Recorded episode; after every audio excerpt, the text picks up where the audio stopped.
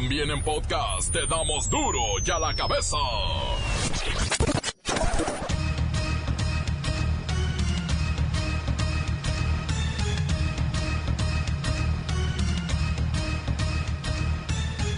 Jueves 11 de julio del 2019, yo soy Miguel Ángel Fernández y esto es duro y a la cabeza, sin censura.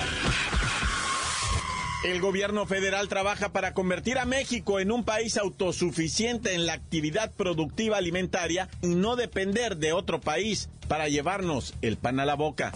Hay quienes también, eso es muy interesante, sostienen, es mejor comprar el maíz que producirlo. Esa fue la excusa para dejar sin apoyo al campo. Yo recuerdo que el secretario de Hacienda de Salinas de Gortari argumentó que un mundo globalizado era mejor comprar lo que consumíamos en el extranjero que producirlo en México.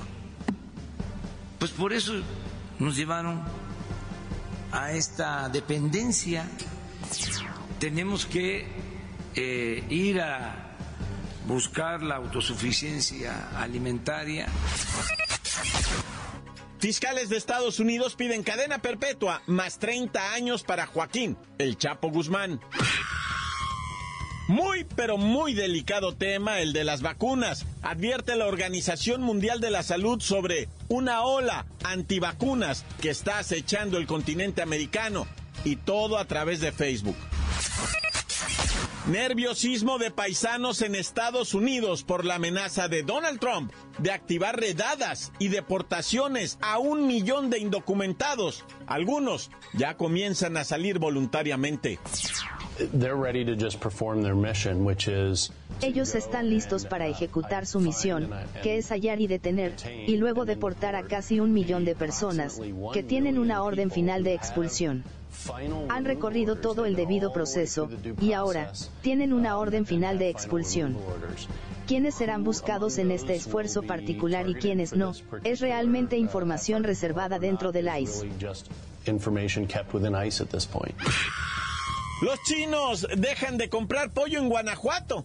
Dicen que las aves están infectadas con el virus de la gripe aviar. Las autoridades mexicanas, mm, ni idea tenían. Debido a las lluvias en Puebla, un cerro se colapsó provocando un deslave de tierra que sepultó a una familia. Hay siete muertos. Dos menores están hospitalizados. El reportero del barrio nos tiene la historia del hombre que perdió un ojo, pero ganó un lugar de estacionamiento. La bacha y el cerillo tienen todo lo que usted debe saber en los deportes. Comencemos con la sagrada misión de informarle. Recuerde que aquí no le explicamos las noticias con manzanas, no. Las explicamos con personajes. Llegó el momento de presentarte las noticias como nadie más lo sabe hacer. Los datos que otros ocultan, aquí los exponemos sin rodeos. Agudeza, ironía, sátira y el comentario mordaz. Solo en duro y a la cabeza. ¡Arrancamos!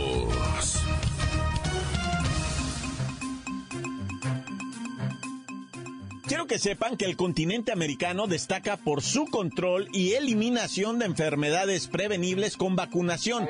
Lamentablemente, ahora se está enfrentando el avance de este movimiento sin razón ni justificación que se llama antivacunas. Afortunadamente no ha tomado la misma fuerza que tiene en otras regiones como Europa, pero viene aumentando su influencia en medio de la alarma por la reaparición de brotes como el sarampión que en México, por ejemplo, lo habíamos erradicado. En el 2016, América se convirtió en la primera región del mundo en ser declarada libre de sarampión. Pero con estas campañas antivacunas, para el pasado 2018, ya estaba de nuevo el sarampión con nosotros. ya le había pegado a 8 mil niños en Venezuela y más de 20 mil en Brasil. Y ahorita lo están padeciendo en Estados Unidos, así que quiero agradecer a la doctora Evita Muñoz Chochitos, vocera de la Organización Mundial de la Salud, que nos explique qué es esto de las campañas antivacunación, doctora. Qué gusto saludarte de nuevo. Mira, los adultos, gracias a su enorme ignorancia, ahora tienen una desconfianza por las vacunas ¿Ah? que a ellos mismos les dieron la salud de la que ahora gozan. Y se niegan a sus hijos con el pretexto de que las vacunas son instrumento del gobierno para hacerte obediente. Doctora Chochitos, ¿de dónde salen estas ideas de la gente, pues?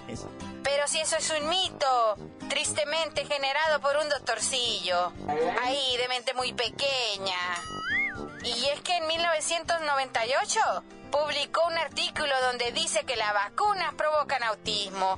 Y esa tontería se convirtió en el falso sustento de los movimientos de los antivacunas. Pero ese doctorcito, como usted le dice, ya se desdijo. En todos los foros, hasta hay un video de él mismo en el YouTube. Es el, el doctor Andrew Wickfield. Y créanme que desde el 2010 no para de retractarse por esto. Pues sí, pues sí, sin embargo, el mito ya se había extendido y gracias a las redes sociales cobra cada vez más fuerza a escala mundial. Doctora Evita Chochitos, ¿cuál es el riesgo de todo esto?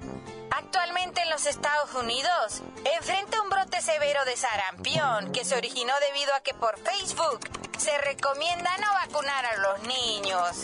Así que los menores que viajan a comunidades sin vacunar adquieren enfermedades que ya estaban erradicadas y en ocasiones pueden resultar mortales. Gracias, gracias, doctora Evita Muñoz Chochitos. Otro caso es el de Costa Rica, donde se introdujo el esquema obligatorio de la vacuna contra el virus del papiloma humano. Esto para niñas de 10 años o menores. Pero a través de redes sociales, específicamente Facebook, se disparó la información sobre supuestos efectos adversos, como que motivaba supuestamente esta vacuna a las niñas a tener relaciones sexuales tempranas. Bueno, y esto sin ninguna prueba, sin ningún documento. Y los padres haciendo más caso al Face que a toda la bola de estudios que podrían haber salvado la vida de muchas niñas que hoy, hoy están en riesgo. Ya la cabeza. El próximo miércoles, la ciudad de Nueva York será testigo de la audiencia de sentencia contra Joaquín Guzmán Loera, alias El Chapo Guzmán. Esto está programado justamente para el 17 de julio. Y lo cierto es que los fiscales de Estados Unidos quieren que el narcotraficante mexicano pase el resto de su vida en prisión más 30 años. Eso sí, quién sabe cómo le vayan a hacer. Vamos con el abogado del sinaloense, el licenciado J.C. Chávez. Tardes, Claudita, tú, Luisito, Miguelito, como te llames. Es que el, el clima acá, el ir y venir a Nueva York, pues afecta la voz, hay una disculpa. Pero fíjate que ya quedó claro que el gobierno federal presentó ayer unos documentos para que la corte sentencie a mi cliente al mínimo obligatorio establecido por la ley, que es de cadena perpetua más 30 años. Pero no se les va a hacer. Esto se acaba hasta que se termina, hasta la última campanada. ¡Hay tiro, Miguelito, hay tiro! Caramba, licenciado, soy usted bastante malito. Pero bueno, oiga, la novedad es que los fiscales también pidieron al juez que ordene compensar a las víctimas con una cantidad aún por determinar. Se habla de millones de dólares para aquellos que sufrieron de la maldad del narco. No, no, no, eso no puede ser. Es una compensación de dinero en teoría, pero no en la realidad. Nunca se ha tenido idea de dónde está el clavo con los supuestos millones de dólares. El gobierno aún no localiza un solo centavo.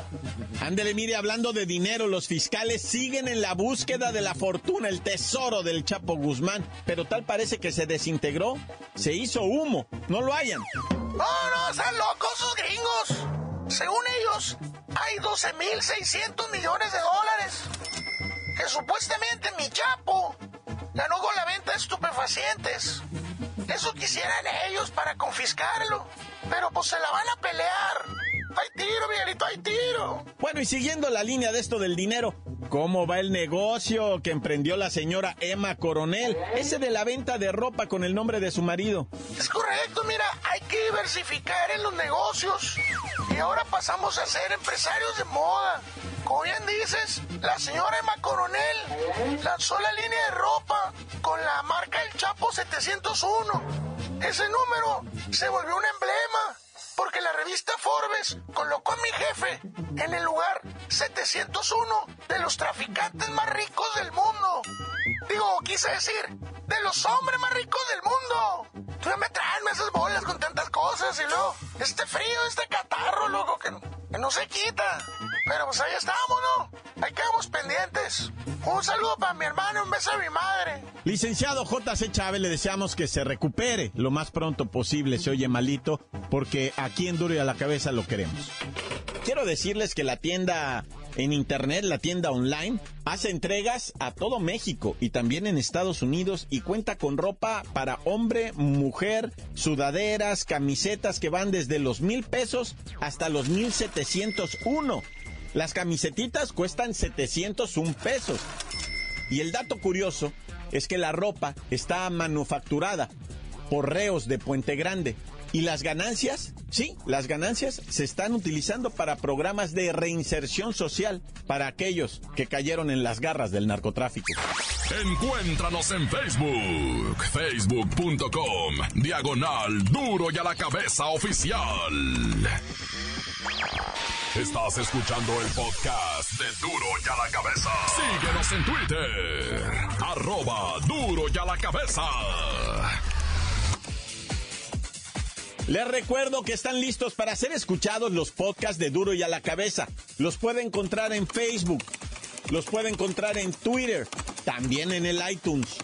¿Y sabe qué? También están en una plataforma que se llama iBooks. De ahí me mandaron un link. Yo ni sabía. Duro y a la cabeza. El reportero del barrio. Ah, qué historia esta del hombre que perdió un ojo de una puñalada, pero eso sí, ganó un lugar de estacionamiento. Calmantes, calmantes, montes, alicantes, pintos, o sea, pájaros cantantes. ¿Qué?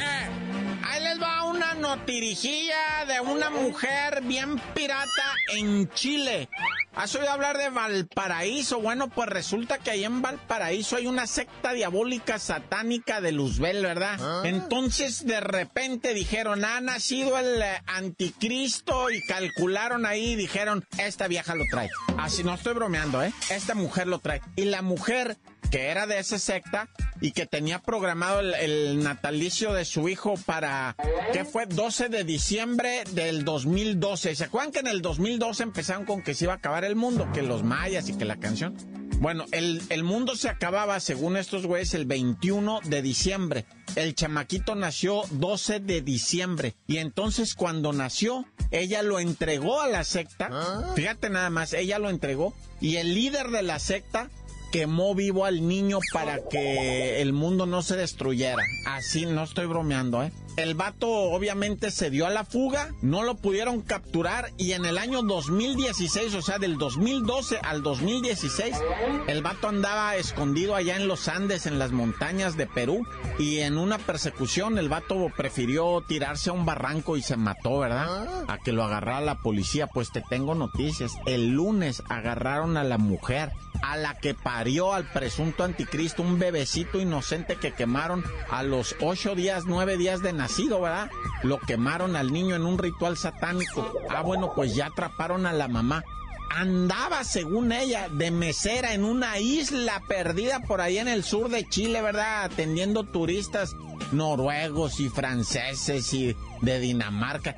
Y de alguna manera la pudieron localizar a la mujer y la arrestaron, güey. Fíjate, 2019, desde el 2012 hasta ahorita apenas la pudieron agarrar, pero pues obviamente la van a sembrar. Pero no mucho tiempo, fíjate.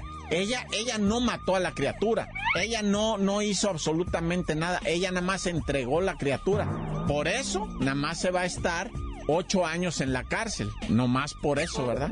Pero bueno, si no se hubiera estado no sé cuánto.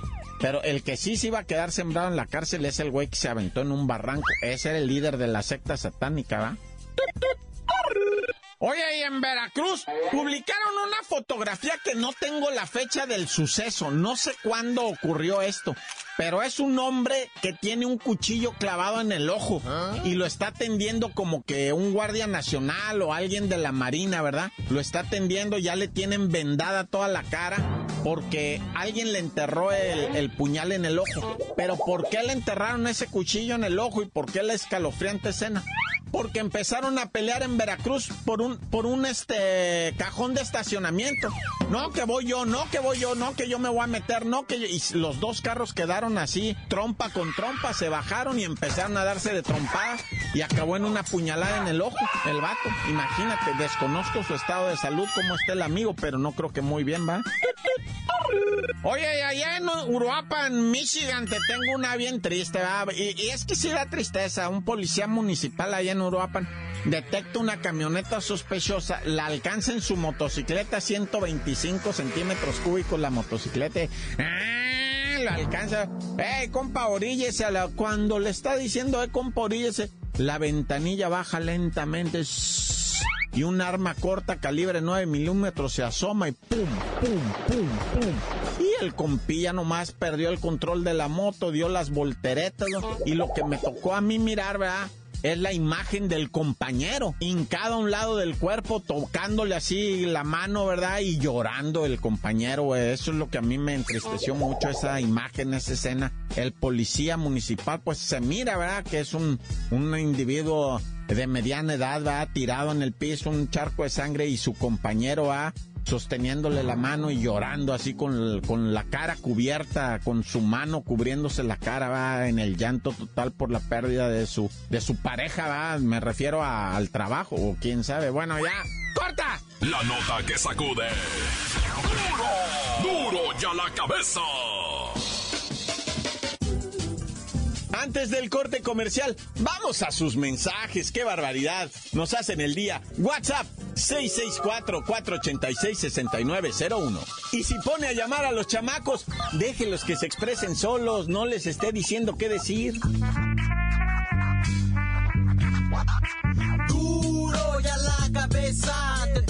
Noticias como nadie las da. Sin cuentas ni cuentos en vendos, puras exclusivas, crudas y ya el momento. No se explica con manzanas, se explica con huevos. Te dejamos la línea, así que ponte atento. 664-486-6901, aquí estamos de nuez. 664-486-6901, aquí estamos de nuez. Aquí no va. Mejor FM. ¿A qué? 95.5. ¿Ah? 95. A ver, chico. Punto. Punto. 5. Duro de cabeza. Duro de cabeza. Mándame un saludo. Ma mándame un saludo. Un saludo a mi papá. Mándale, Sí. Mándale un saludo a mi papá, Ezuki. Y mándale un saludo al maestro Manolo. Y mándale un saludo a, a maestro Manolo. Y a Robe. y al Gillo. Y a Guido. Y a los pintores. Y a pintores. Y de pasada, Y a pasada. saludo a mi hermanita Dana que anda enfadosa. No, a mi hermana que te famosa que se llama Dana. Bacha, la bacha, la bacha. Quiero mandar un saludo para el reportero del barrio y para Lalo, para Carlos y para la Guajo, que andamos acá en la obra en Zacualco de Torres, Jalisco, por las cebollas. Y gracias. Encuéntranos en Facebook, facebook.com, diagonal duro y a la cabeza oficial. Esto es el podcast de duro y a la cabeza. La bacha y el cerillo tienen todo lo que usted debe saber en los deportes. ¡La bacha!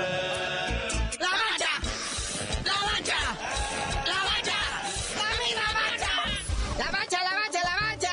México ya tiene sus rivales para el Mundial Sub-17. No, bueno, acabamos de terminar copas, no arranca liga y ya tenemos otro mundial encima. Sí, hasta octubre y noviembre de este año, ya a finales. Dios nos preste vida para llegar a verlo. Sí, es el Mundial Sub-17, que ahora en la primavera pasada, pues México ganó su calificación, ganándole a los gabachitos en el premundial Sub-17. Pero fíjate, carnalito, este mundial primero se iba a jugar en Perú, pero no sé qué broncas hubo de certificación de FIFA que les quitaron la sede y mejor se la arrimaron a Brasil. Que ya está calientito por la organización de la Copa América y todo eso. Dijeron, échenlo. Sirve que están puestas las hieleras ya nada más ahí para poner la mercancía y todo. Y bueno, carnalito, ¿y a quién le tocó en México y en qué grupo? Pues eso es lo de menos, somos los más malos de todos siempre. Aunque en esta ocasión está Papita. Mira, vamos contra Italia. No bueno. Por ahí Isla Salomón, que le vamos a regalar camiseta de la bache el cerillo al que sepa dónde están esas islas. Y también vamos contra Paraguay. Y luego somos el grupo F hasta el último, como placa de tráiler. Pero pues, hablando de mundiales, a las que le hicieron su desfile bien bonito, fueron a las gabachas.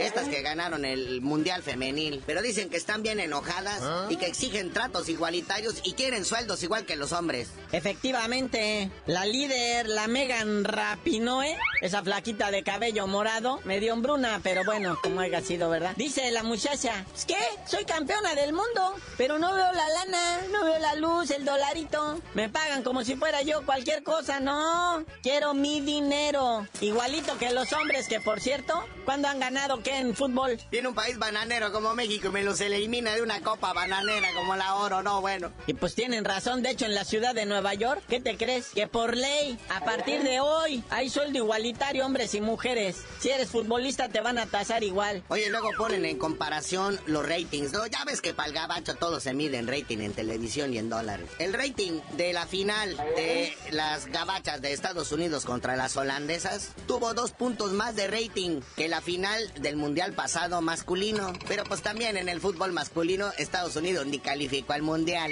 Sí, pues sí, todo suena bien bonito y que la igualdad y que todo es... Pero los hombres, el fútbol masculino genera 60 mil millones de dólares y las hembras, digo, con todo respeto y cariño, están apenas generando 6 mil, 7 mil millones de dolaritos. No se compara, están 100 a 1. Oye, hablando de ratings, ya salieron los numeritos de ahora de las copas, tanto América y Oro y la televisión mexicana. Y el combo Martinoli, Luis García y Sague le pegan una repasada a Televisa, pero bonita. Y pues obviamente Televisa reacciona y empieza a ofrecer billetes a todos. Vénganse para acá. Aquí se les quiere. Aquí tienen un lugar. ¿Y cómo no van a tener un lugar si ya corrieron a todos? Sí, y luego a partir del 20 de julio Televisa ya anunció la unión de Televisa Deportes, Televisa Deportes Network y Univisión Deportes en un solo. Y ya la contratación bomba, ahorita que están con los drafts y todo eso, la contratación bomba es el mismísimo zar del boxeo. Carlitos Alberto Aguilar se va para Televisa. Es un golpe duro para Televisión Azteca, ya que él no nada más era el cronista deportivo, sino también el conecte, el cerebro detrás de toda esta operación del guante azteca. Así es que pues ahí se la rifan, se les fue el reyesito Salomón. El zar, por algo le decían el zar, o le dicen el zar, va. Y no nada más box, también lucha libre, artes marciales mixtas. ¿Y sabes qué, carnalito? Debido a su agilidad mental y lenguaje y todo eso, lo quieren poner a competir con el mismísimo Martinoli Luis García. Y no solo eso, está fuerte el rumor de que también se va Don Lama. Don Lama, Lama la mía. No puede ser. ¿Quién sigue? ¿JC Chávez? Bueno, pues sus hijos ya fueron. Y creo que ya hasta vinieron y no la pegaron. Dicen, va, que una de las condiciones del Zar Aguilar País a Televisa es que se trajeran a Don Lama. Y que ya en el pasado lo había hecho Televisa, pero pues al negociar con Don Lama se caía todo. Pero creo que esta vez les han llegado al precio a los dos. Bueno, carnalito, ya vámonos. Espero que a ti tampoco te lleguen al precio. Y si te llevan, me llevas. No seas gacho, así como Carlitos Aguilar se lleva a Don Lamita. Pero ya es mejor dinos por qué te dicen el cerillo. Hasta que Televisa me lleve y me libre de ti, les digo.